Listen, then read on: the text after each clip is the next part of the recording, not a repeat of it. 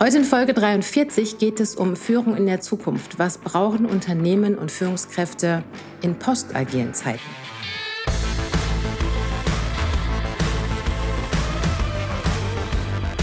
Ich weiß, ihr kennt dieses Thema von mir schon zuhauf, Leadership der Zukunft. Was brauchen wir, was kann weg und was darf auch angepasst werden? Ist das, was wir heute tun, noch das, was es braucht oder ist es an der Zeit, ganz andere Perspektiven einzunehmen und umzudenken. Vielleicht auch in Sphären zu denken, die uns äh, im ersten Step ein bisschen merkwürdig vorkommen. Und diesem spannenden Thema widme ich mich heute nicht alleine. Ich habe einen Gast, einen wirklich sehr, sehr tollen Gast, über den ich mich äh, sehr freue.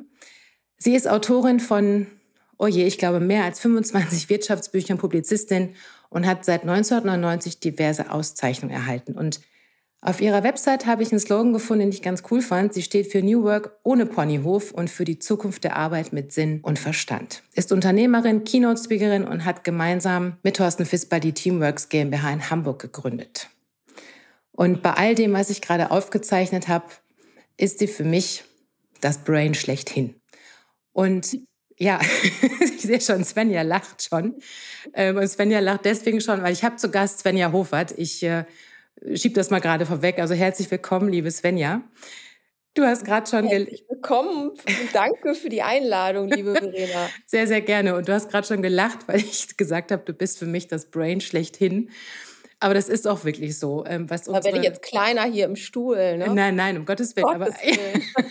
ja, die Anforderungen steigen, ne? weißt du Bescheid? Ja, Hilfe. Nein, ähm, es ist aber so tatsächlich für die Hörer da draußen, die das natürlich nicht wissen. Ich äh, habe bei, bei dir, bei Teamworks, äh, eine Teamgestalter-Ausbildung gemacht. Wir haben es auch schon in anderen Formaten gesehen, wir beide. Und das ist tatsächlich so. Für mich bist du wirklich ein Brain. Ich finde, es ist so verrückt, was du alles weißt ähm, und was du alles innerhalb kürzester Zeit aus dem Hut zaubern kannst. Und das finde ich einfach großartig. Und wenn man deine Podcasts hört oder deine YouTube-Videos sieht oder auch deine Bücher liest, dann bist du für mich eine Person mit sehr viel Klarheit und sehr viel Scharfsinn. Und das, ähm, ja, das wollte ich einfach jetzt mal zum Besten geben. Und um Gottes Willen bitte nicht kleiner werden, sondern dich gerne aufrichten in deinem Stuhl. Also, nochmal, bevor es untergegangen ist, wir haben Svenja Hofer zu Gast. Und liebe Svenja, bevor wir einsteigen in unser Thema, magst du dich vielleicht auch noch mal kurz vorstellen? Wer bist du und was leitet dich? Ja, diese Frage ist vielleicht, also zumindest wer bist du, nicht so einfach zu beantworten, weil wer ich bin, das hat sich immer wieder verändert und diese Antwort äh, wird heute ganz anders ausfallen, als sie vielleicht vor einem, zwei, drei, vier, zehn, zwanzig Jahren mhm. ausgefallen mm. wäre. Ja. Ich glaube, dass ein Mensch nicht ist, sondern wird und dass das Werden insofern auch nicht abgeschlossen ist. Mhm. Ich bin immer noch im Werden. Das ist das eine, was ich mache. Auch das hat sich verändert. Ähm, du hast ja auch schon einige Aspekte gesagt. Ich habe äh, Ausbilderin bin ich noch und ähm, in den nächsten Jahren möchte ich verstärkt auch wieder in Richtung Vorträge, Keynotes gehen und ähm, ein bisschen mehr auch wieder selbst machen. Ne? So mhm. in den Jahren, wo wir uns auch kennengelernt haben, war ich auch sehr stark ja noch in die Ausbildung eingebunden. Ja. Mache ich jetzt auch, aber ich möchte ein bisschen mehr so ähm, auch wieder eigene Themen machen. Mhm. Verstehe. Mhm. Ja, sehr schön, dass du sagst, man wird. Ne? Also das ist, glaube ich, auch ein ganz wichtiger Aspekt, der dich in deine Arbeit treibt und mich ja auch, ne? dass wir einfach nicht sind, was wir sind, sondern dass wir einfach immer wieder oder immer im Werden bleiben. Ne? Diese stetige Entwicklung ähm, und Veränderung, der wir uns beide ergeben, sage ich jetzt mal, ohne das negativ zu meinen. Aber ich glaube, das ist so wichtig, auch für gerade das, was da draußen in der Welt der Führungskräfte, Unternehmen gerade passiert. Ne? Dranbleiben, sich weiterzuentwickeln und diesen Stillstand nicht als gegeben hinzunehmen. Mhm. Und ich möchte heute mit dir über Führung der Zukunft sprechen und was eigentlich Kronos und Kairos, die Zeitgötter, damit zu tun haben. Und zu den beiden äh, Kollegen komme ich später nochmal.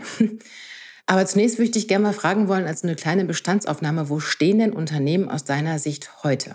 Ja, ich glaube, dass äh, sie vor einer Situation stehen, wo sich eigentlich gar nichts Neues getan hat, mhm. man aber jetzt merkt, dass diese Veränderung, diese Transformation, die viele digitale Transformation nennen und deswegen sehr schnell immer in die technische Ecke stellen, mhm, stimmt äh, dass diese da ist. Und mhm. äh, das konnte man vor der Corona-Pandemie gut verdrängen. Mhm. Und jetzt ist so viel offensichtlich geworden, auch so viel, was nicht funktioniert und was auch nicht mehr warten kann. Mhm. Und es hat sich also auf der technologischen Seite äh, das Thema Daten, ne, wie schlecht wir dastehen als Deutschland, oh ja. das ist, glaube ich, jedem im Moment mhm. sehr deutlich klar geworden. Und das ist äh, vorher auch schon da gewesen, aber mhm. jetzt wird es plötzlich so dermaßen sichtbar. Und dann ist natürlich die menschliche Seite, wo das auch vorher schon war, wo aber jetzt durch die äh, Folgen der Pandemie etwas offensichtlich geworden ist, was vorher nicht offensichtlich war. Zum Beispiel Führung. Und das ist ja mhm. dein Thema, also Leadership. Ja, genau. Führung aus dem Homeoffice. Ja. Mhm. Da gibt es einige, die haben im Grunde nur die Kamera angemacht und so weitergeführt wie bisher. Wobei ich ja sagen muss, wenn ich dich kurz unterbrechen darf, das stimmt tatsächlich. Ne? Also mhm. ich habe das Gefühl, seitdem es Corona gab und diese Digitalisierung einen derartigen Sprung gemacht hat, dass damit zeitgleich das Thema Leadership wieder in aller Gänze aufs Tablett gebracht worden ist. Und ich habe erlebt, dass ganz viele Kunden von mir gesagt haben, Irina, wir müssten dringend einen Workshop machen zu Führung auf Distanz und im digitalen Umfeld. Und meine Antwort war immer, ja, wir können das schon tun. Und vielleicht ist es jetzt ein bisschen böse, ich habe immer gesagt, wisst ihr was, wenn ihr Führung vor Ort nicht lebt, dann könnt ihr sie auch nicht digital, weil so riesengroß ist der Unterschied nicht. Oder ist er das doch? Genau, das ist es. Ne? Also äh, ich finde, dein Einwand an der Stelle war auch sehr wichtig, weil er im Grunde genau das zeigt. Also ich wollte sagen, ne, sie, sie schalten im Grunde nur den Computer mhm. an und die Videokamera und führen wie vorher. Aber ja. das zeigt natürlich, dass vorher schon das Problem da war. Mhm. Ne? Ja, Nur denkt. wird es jetzt offensichtlich. Und äh, wenn so etwas über zwei Jahre geht, dann höre ich von ganz vielen Firmen, auch Verwaltungen, mhm dass sie eine Mitarbeiterzahl in einer Größenordnung verloren haben, die sie noch gar nicht bemessen können. Mhm. Also da sind Leute regelrecht unterm Radar verschwunden, mhm. abgetaucht. Einige bringen nach wie vor ihre Leistung, aber sind sozusagen menschlich nicht mehr zugänglich. Ja, ja genau. Mhm. Und tatsächlich auch offensichtlich sehr viele Führungskräfte. Und da wird, glaube ich, ein Problem äh, auf die Unternehmen zukommen, wenn man jetzt irgendwann. Irgendwann muss das mit Omikron ja auch dazu führen, dass man wieder zusammenkommt. Ich ja. erlebe, dass das jetzt schon der Fall ist, weil ganz viele auch merken, sie können einfach nicht mehr warten, dass das dann deutlich wird in Form von Konflikten, in Form mhm. von der Frage, was machen wir eigentlich mit Führungskräften, die sich nicht ändern wollen? Ja. Deren Leadership Verständnis sich einfach nicht im Zweitages-Workshop anpassen lässt und mhm. wo das durch diese zwei Jahre jetzt noch weiter auseinanderklafft. Ja, unbedingt. Unbedingt. Und das ist wirklich, ähm, wirklich verrückt, ne? wenn man sich das mal überlegt, dass das Thema Leadership und was ja wirklich auch die letzten Jahre oft sehr desolat ist und war und wo man wahrscheinlich auch Stück weit einfach ganz viele alte Gewohnheiten und Verhaltensweisen mit sich rumgeschleppt hat, ne, die nicht abgestreift worden sind oder auch nicht abgestreift werden können, weil viele, wie du schon sagst, ne, haben Führung irgendwann mal zugetragen bekommen und wollten es vielleicht gar nicht und können es auch wahrscheinlich gar nicht. Und jetzt gerade ploppt das so wahnsinnig hoch, ne? weil man jetzt merkt, welche Missstände haben wir denn eigentlich. Und auf einmal soll idealerweise alles ganz, ganz schnell gehen. Ne? Und bitte entwickel meine Menschen möglichst ne, innerhalb von zwei bis vier Tagen, dass das alles wieder funktioniert. Und das ähm, tut's halt nicht. Ne? Das ist, glaube ich, wirklich so ein, ja, so eine ganz große Herausforderung, die auch da draußen auf uns wartet, um es mal so zu nennen. Und ja, ich glaube, da hm? sind einfach wahnsinnig viele Themen, sorry, hm. ähm, also so Fehlerkultur oder so. Ja, ja.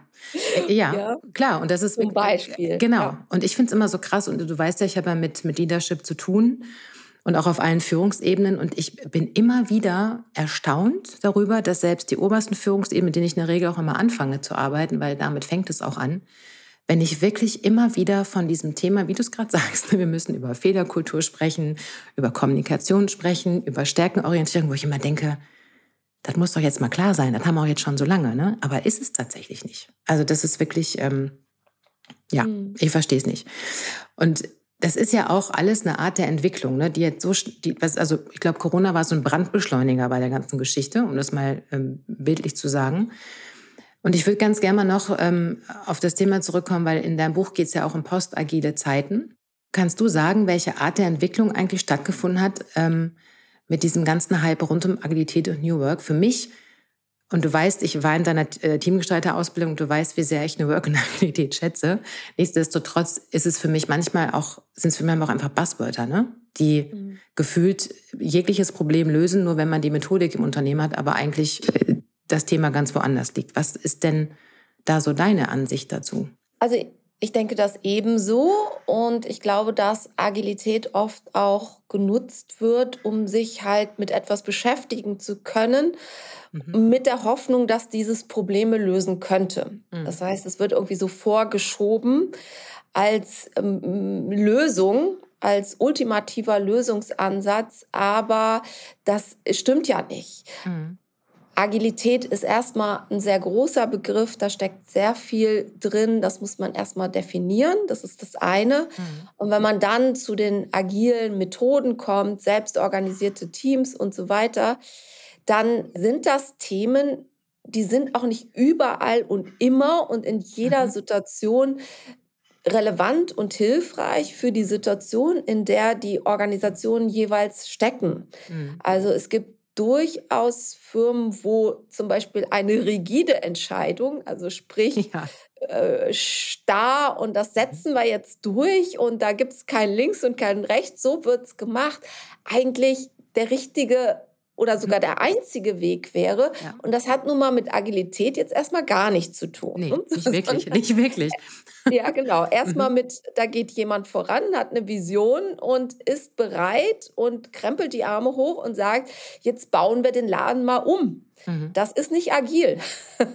Das braucht es aber, damit anderes möglich wird. Mhm. Und das kommt mir oft zu kurz. Und wenn wir wir haben ja auch so Beratungsaufträge und ich bin da nicht immer selber involviert, aber oft kriege ich das einfach so mit. Es ist dann, mhm. wird irgendwie so eine arme Personalabteilung oder irgendwelche Leute, die völlig abgekoppelt vom Business sind, mhm. werden beauftragt, da was zu machen und äh, die können überhaupt nichts bewirken und sollen dann agil einführen. Mhm.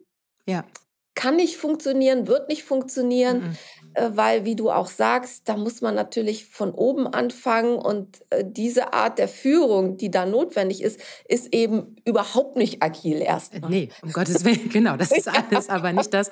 Erinnere mich gerade genau. so eine Diskussion, die ich letztens mit, äh, mit ein paar Teilnehmern hatte im Online-Workshop zum Thema autoritärer Führungsstil, ne? Die gesagt, Marina, geh mir weg damit, das braucht ja kein Mensch. Um Gottes Willen, ist ja ganz furchtbar und ganz widerlich. Wo ich denke, na, jetzt wartet doch mal, ne? Es mag Situationen geben, wo es das braucht. Und das hat auch nichts mit Agilität zu tun, aber es geht ja immer darum, was ist die Anforderung des Unternehmens und wo stehen die eigentlich? Und das ist mir auch immer so wichtig.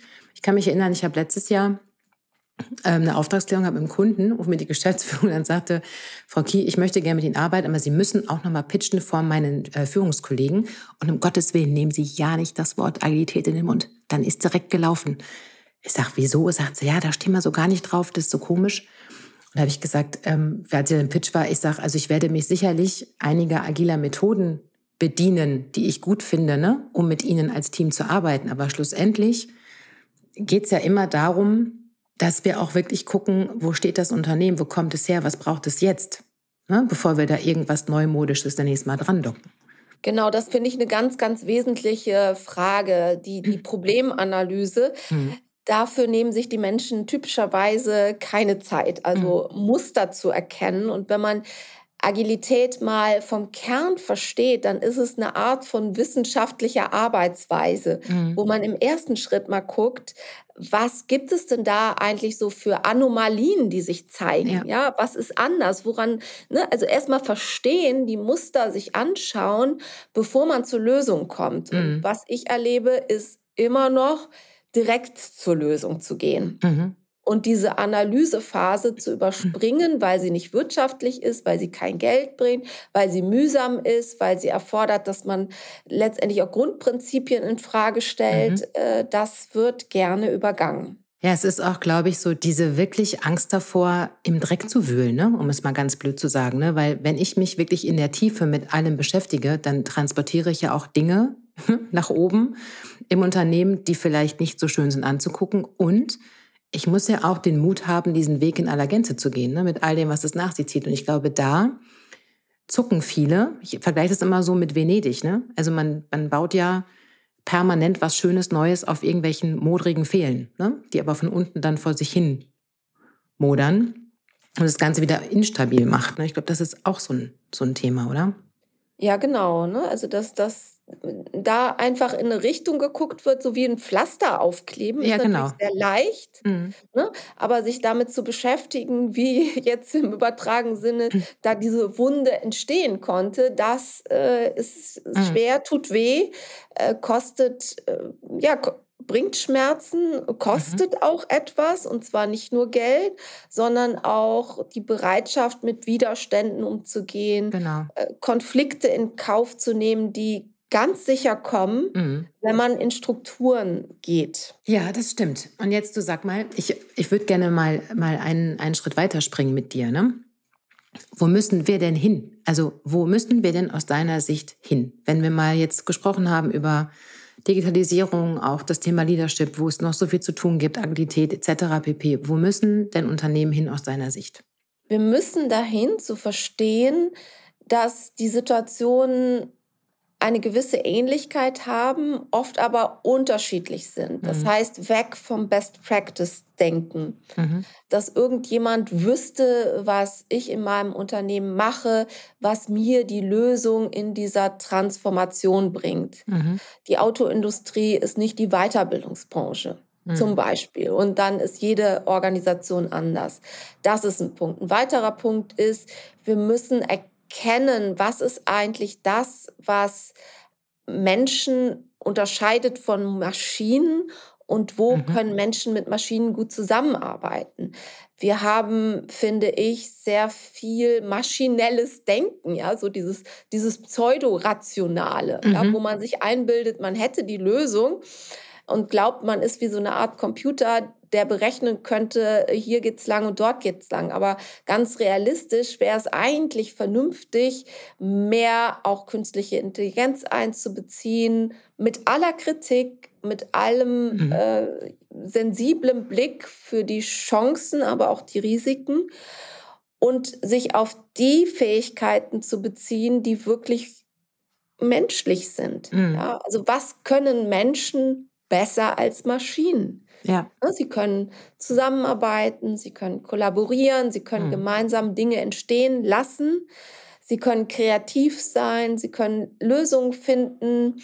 Das sind alles Dinge, die in der Vergangenheit zu kurz kamen, weil man Mhm. sehr, sehr auf diesem individuellen Blick war. Ne? Also da ist ein Individuum, das kann A, B, C, also wird es dafür eingesetzt. Mhm. Und der Blick war nicht, da sind Menschen, die können zusammenarbeiten, die können etwas Neues erschaffen, sie können etwas verändern.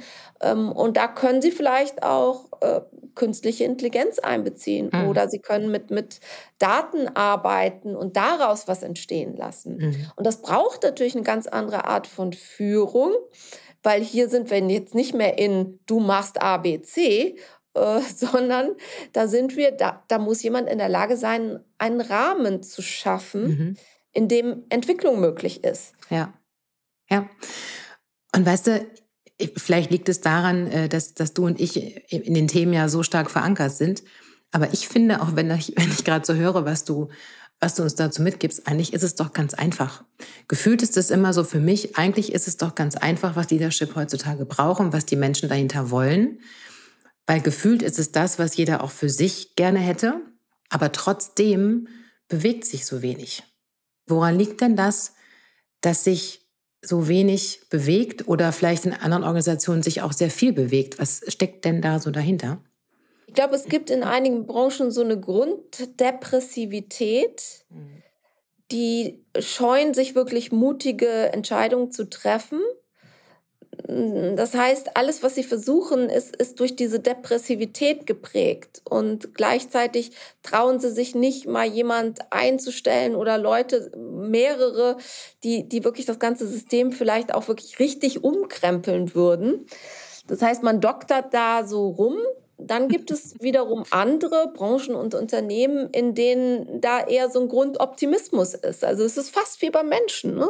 Man hat bestimmte Tendenzen, die sind hier mehr ausgeprägt als woanders. Und dort, wo dieser Optimismus ist, da ist auch mehr Mut, da probiert man mehr aus, da wagt man mehr, da ist man experimenteller, da hat man eher Visionen. Also es gibt das eine und das andere. Ne? Mhm. Man sagt ja immer, die, oder William Gibson hat es gesagt, äh, die Zukunft ist schon da, sie ist nur ungleich verteilt.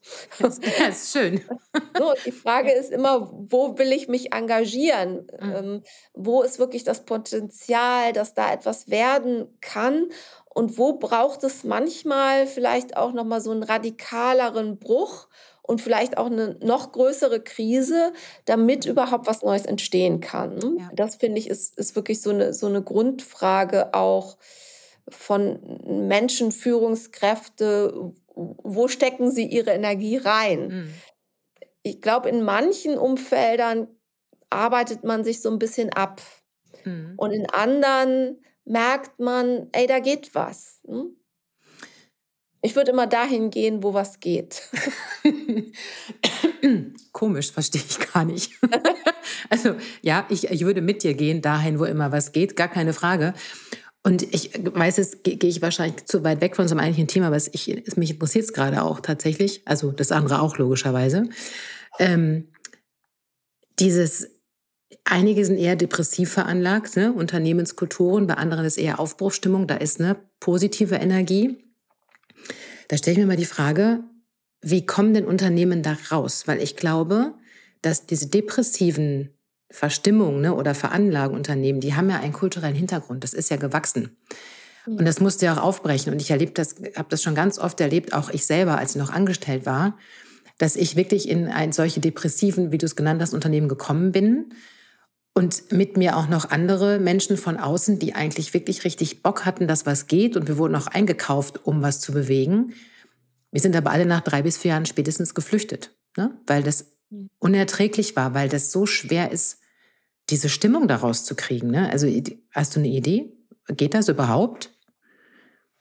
Also, dass ihr dann zwei, drei Jahre da wart, war vielleicht ja auch wichtig, weil ich, kann mir schon vorstellen, dass da dennoch eine Veränderung dann stattgefunden hat, auch mhm. wenn man vielleicht einen Teil wieder zurückgedreht hat.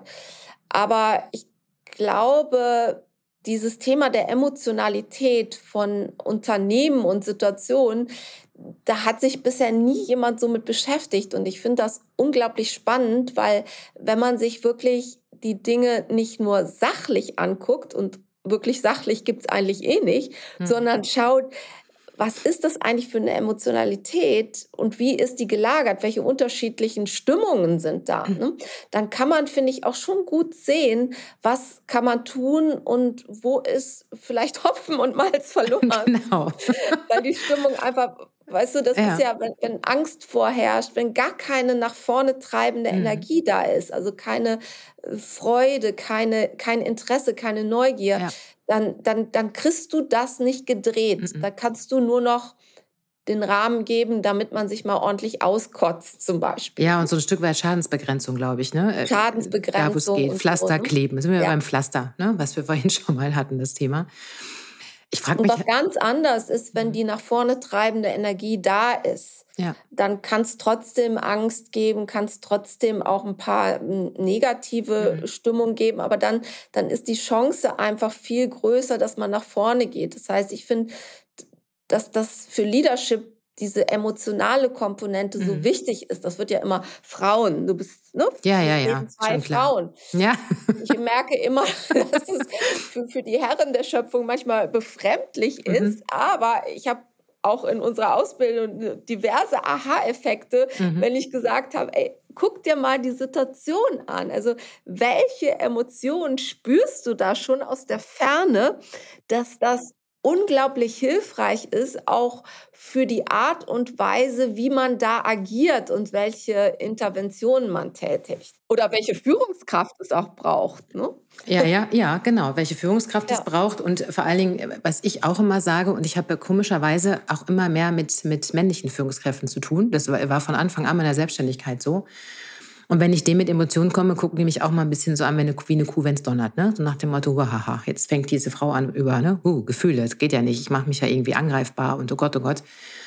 wo ich dann wirklich immer sage, wisst ihr, das macht euch einfach menschlich und es macht euch nahbar, wenn ihr auch ne, Emotionen zulasst und das auch fördert. Ne? Das ist für, für die Herrenerschöpfung manchmal ein bisschen schwierig tatsächlich. Ne? Das muss man kann man, glaube ich, mal. Das ist einfach sagen. das Unterscheidungsmerkmal. Ne? Also man kann, die, die Maschine wird immer besser sein, was das Rationale angeht. Ja, definitiv. Äh, äh, ist das auch positionierungstechnisch nicht so blöd zu sagen, ich gehe mal ein bisschen mehr in diese Richtung, ja. weil es gibt diese äh, Aussage, John Bartsch ist ein Neurobiologe, der hat sie zuerst getroffen, dass das Fühlen kommt vor dem Denken. Mhm. Ja. ja. Das vergessen einige oder haben das auch noch nie aktiv gedacht. Ja. So ist das. Und guckt mal, ihr lieben Hörer, das ist das, warum ich unter anderem sage, Svenja ist ein Brain, weil die ständig irgendwelche Zitate aus dem Koffer zieht. Das finde ich immer großartig. Ähm, ne? Deswegen auch, äh, auch, auch wegen, deswegen auch Brain. Mein Gott, ich fange schon an zu stottern heute Nachmittag. So, ähm, ich würde dich aber gerne jetzt mal äh, noch was anderes fragen wollen. Das Thema ist ja ähm, gefühlt haben wir uns irgendwie endlich zumindest ansatzweise daran gewöhnt, äh, dass das Thema agil durch die Unternehmerwelt ne, schwirrt.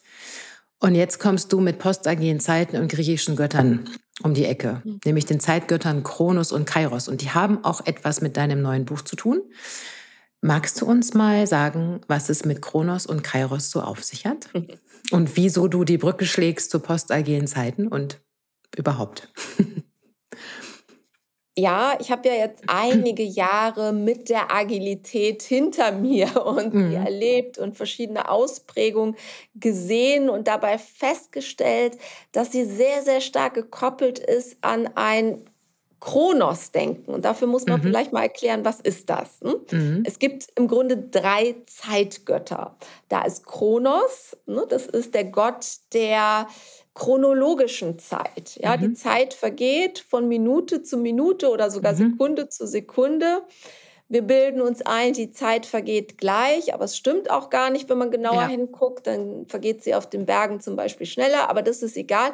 Aber wir haben auf jeden Fall dieses, sie vergeht chronologisch und daraus entsteht dieses soll-ist Denken. Mhm. Ja, also, also wir, ne, oder umgekehrt ist soll denken. Da haben wir ja. einen Zustand und da wollen wir hin und das den Weg dazwischen beschreiten wir. Und auch Agilität ist noch sehr stark darauf ausgerichtet. Auch wenn die chronologischen Zyklen dort kürzer sind, das ist ja so eine Iteration, ein mhm. Grundgedanke, nicht mehr Jahresgespräche abzuwarten, sondern die Analyse in, in sogenannten Sprints oder mhm. Nachsprints zu tätigen und Auswertung zu treffen. Es ist doch immer noch das Chronologische.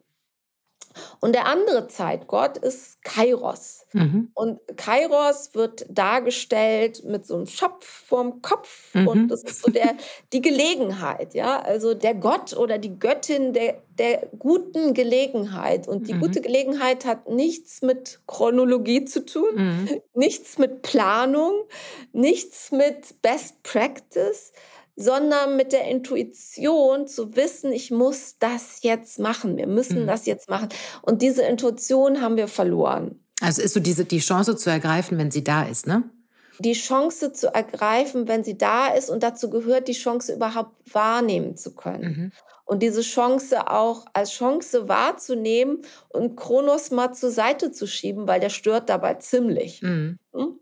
Also wir brauchen ihn, ich will nicht sagen, dass man keine Planung braucht, aber dieser, dieser Blick für die Gelegenheit ist nicht mehr da. Mhm. Was ist jetzt die Chance? Weil wir gar nicht, die meisten Menschen gucken ja gar nicht mehr. Ja, die sind ja, die laufen ja schon zum Ziel, haben das Ziel so im Blick, dass sie gar nicht mehr merken, dass sie da über eine Riesenchance gestolpert sind. Ja, sie haben vielleicht einen super interessanten Kontakt kennengelernt. Ja, genau. Super Menschen, aber weil sie das Ziel im Au und irgendwas mhm. abliefern mussten, haben sie das völlig aus den Augen verloren. Ne? Oder so Kreativität mit, mit Uhr, ne? solche Dinge. Ja. Ja, das ist so schade, ne? weil man geht dann diesen, Ziel mit Scheu äh, diesen Weg zum Ziel mit Scheuklappen auf ne? und merkt gar nicht, was so nebendran alles wächst und was so vor den Füßen liegt, ne? was einfach so schöne Chancen bietet, ne? Netzwerken, wie du sagst, andere Menschen kennenzulernen ne? und da einfach auch wieder Neues draus zu machen. Ne? Das stimmt schon, das haben wir verlernt, glaube ich, oft.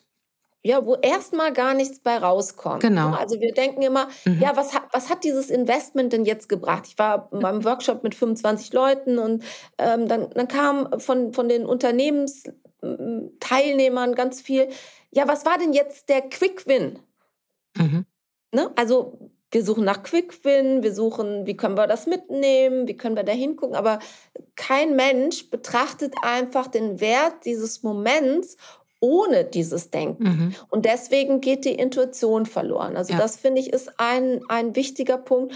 Und es gibt noch einen dritten Zeitgott, der heißt Aion. Und das ist der Gott des Sinns, des übergeordneten mhm. Sinns. Also auch ähm, das Göttliche, wenn man so will. Das hört sich jetzt esoterisch an, aber es ist quasi, ne, warum bin ich denn hier? Warum mache mhm. ich das? Ja, mache ich das, weil ich jetzt äh, meinen Namen auf dem Buch haben will?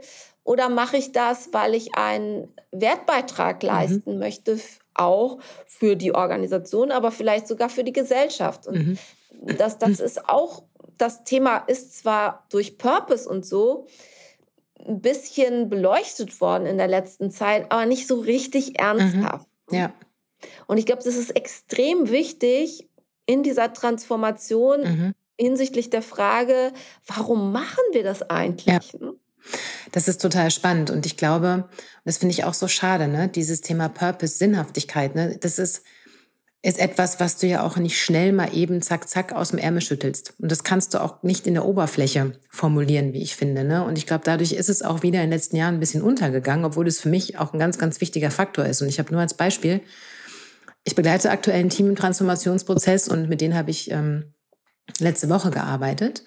Und die machen total viel, ne? Die sind echt toll, die tun sich manchmal schwer, weil die wollen sich bewegen, da passiert tatsächlich was. Und ich habe denen die Frage nach dem Warum für diese Transformation gestellt. Und wir haben fast den ganzen Tag nur an dieser Frage gearbeitet, ne? Weil es den Menschen so schwer fällt, diese, dieses übergeordnete, ne, Visionsdenken, Sinngeschichte, ne, tatsächlich zu formulieren. Das fand ich total verrückt. Mhm. Ne, also wie, wie, wie schwer es eigentlich ist, ne, sich das auf den, auf den Plan zu holen.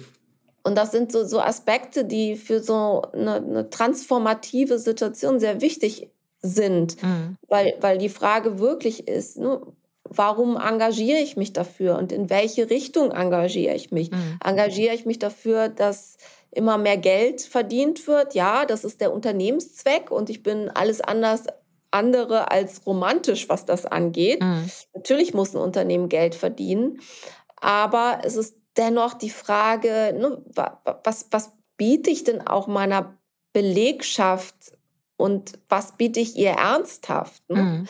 Also nicht so ein, so ein Kosmetik-Purpose. genau. ja. So, sondern ne, warum soll ich mich verändern? Warum soll ich mich hier reinhängen? Dass gerade so Veränderung braucht einfach einen ziemlich guten Grund. Mhm. Und den kann man nicht marketingtechnisch aufsetzen. Ja, das stimmt. Kannst du schon, ist aber dann nicht authentisch und bringt gar nichts, ne? Ähm, bringt nichts. Genau. genau, hat keine, keine Durchschlagskraft. Dein Buch heißt Business Slowdown, ne? Postagile mhm. Zeiten. Zeitgötter. Wie, wie bist du drauf gekommen? Jetzt Kronos, Kairos und Ion. Ich habe übrigens den dritten nicht gefunden. Ich habe natürlich gegoogelt vorher, wer die beiden Götter Ja, ist in Deutschland, sind. also genau, nett, dass du gegoogelt hast. Okay, ne? Du musst ja wenigstens gut, wissen, wovon wir sprechen. Dass der noch nicht so verbreitet ist, genau. Ja, ich bin darauf gekommen, dass eigentlich so ein Slowdown so ziemlich der absolute Gegensatz zu mhm. dem ist, was man jetzt erwarten würde. Ja, Stimmt. also Gas geben, äh, ankurbeln, ja. durch die Transformation rennen, ähm, ne, schnell sein, ne, so Elon Musk äh, mhm. hinterherlaufen oder am besten überholen. Das wäre jetzt so, dass das, wo man jetzt erstmal denkt, es müsste eigentlich ganz fast gehen. Mhm. Und ich glaube, dass das völlig falsch ist, weil eben das dann nicht passiert, was man braucht, um Weichen zu stellen. Ne? Mhm. Also man, man stellt dann die Weichen irgendwie, ja? ja. Und sagt, okay, ein bisschen Agilität her damit. Aber man wird keine nachhaltige Veränderung erreichen, wenn man nicht verstanden hat, was jetzt das eigene Business, die eigene Branche, die eigene Firma, die Menschen, mit denen ich arbeite, betrifft, was da wirklich ist. Mhm. evolutionäres Denken ist ja auch so ein Schlagwort, aber wenn man mal sich den Kern davon anguckt, dann bedeutet es, wo sind die Anomalien? Also wo mhm. entsteht etwas, was abweicht von dem bisherigen in unserer Branche, in unserer Organisation? Die meisten schauen sich das gar nicht an, mhm. die sehen das gar nicht. Die sehen auch gar nicht, wo der Wettbewerb wirklich entsteht. Mhm. Ja. Ne, die sehen auch als als äh, Führungskraft nicht, äh, was mit ihren Mitarbeitern wirklich passiert, mhm. wie sich die Bedürfnisse wirklich verändern, auch jetzt durch die Homeoffice-Situation. Ja. Und das finde ich das und deswegen Slowdown, also erstmal mhm. erstmal ein bisschen runterfahren, so wie ein Computer muss man auch mal runterfahren, um ihn dann wieder hochzufahren. Ja, und ich glaube, ähm, das koppelt sich auch schön an die Charaktereigenschaften von Kairos ein Stück weit. Ne? Also dieses, ähm, auch wenn bei Kairos eher das Thema ist, die Chance zu ergreifen, keine Frage, aber du hast auch, wenn ich es richtig wiedergebe, gerade eben gesagt, wir sehen die Dinge gar nicht mehr, ne? weil wir so fokussiert sind auf Geschwindigkeit, auf schnell, auf Zielerreichung und so weiter, dass wir gar nicht mehr wahrnehmen, was ist denn drumherum. Und ich glaube, da geht, genau. geht der Impuls von dir auch hin, ne? zu sagen, wir müssen uns, und ich äh, sage so ungern müssen, aber in dem Fall ist es tatsächlich so, wir müssen uns wieder mehr Zeit nehmen zu denken. Das ist, glaube ich, das eine. Und die Dinge auch aus verschiedenen Blickwinkeln betrachten zu können. Dafür braucht es einfach Ruhe ne? und Entschleunigung, dass das geht. Genau, eine Veränderung braucht erstmal das ruhiger werden, runterfahren, mhm. bevor man dann sagen kann, okay, jetzt, jetzt ist eine Klarheit entstanden und eine Richtung okay, da gehe ich lang. Mhm. Ja. Sag mal, kannst du in zwei, drei Sätzen sagen, worum es in deinem Buch geht und für wen es geeignet ist?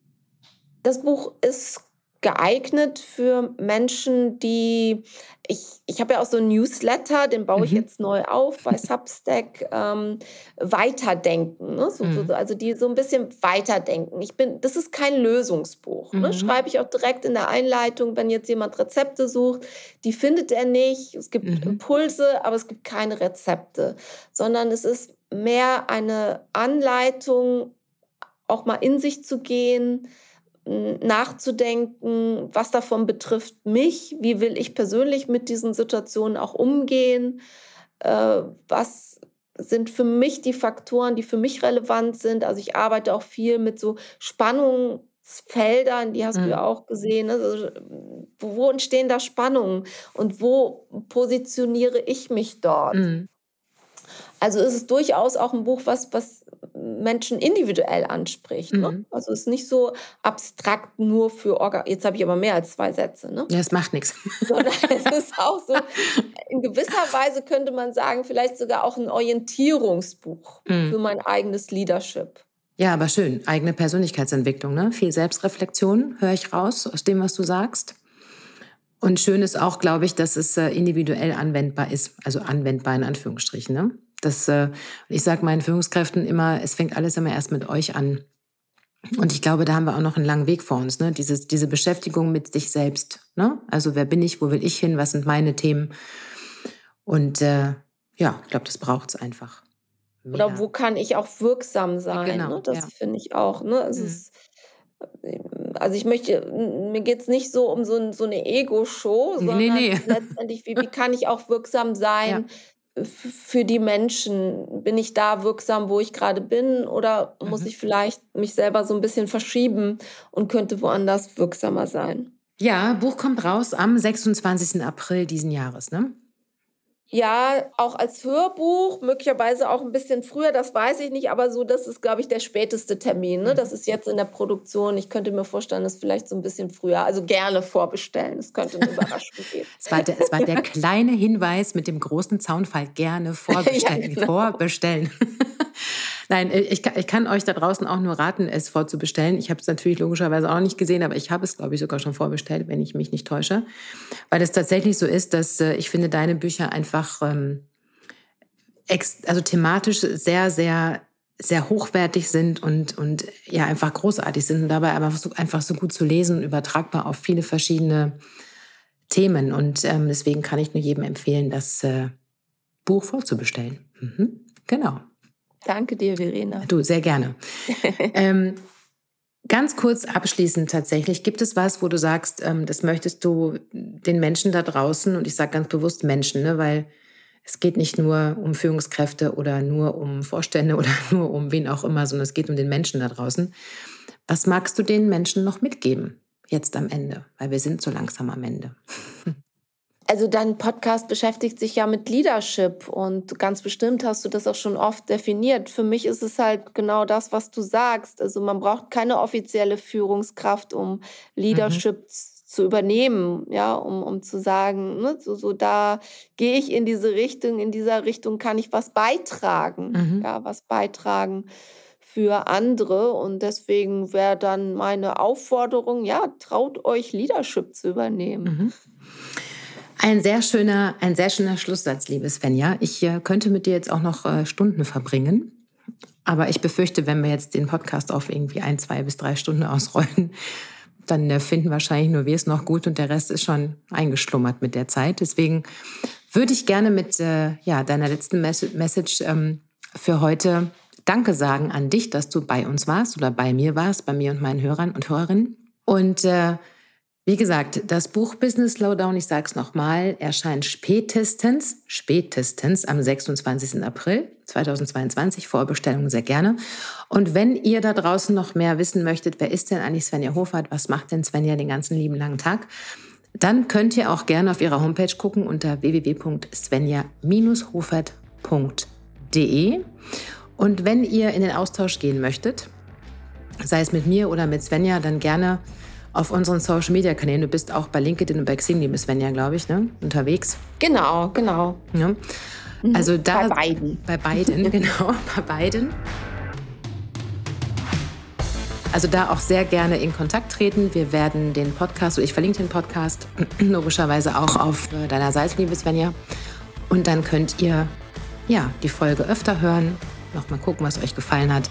Und in diesem Sinne sage ich für heute vielen lieben Dank an dich, liebe Svenja, dass du bei mir warst und an euch da draußen, dass ihr heute wieder eingeschaltet habt. Also ihr Lieben, bis ganz bald. Passt gut auf euch auf. Eure Verena. Bis dann.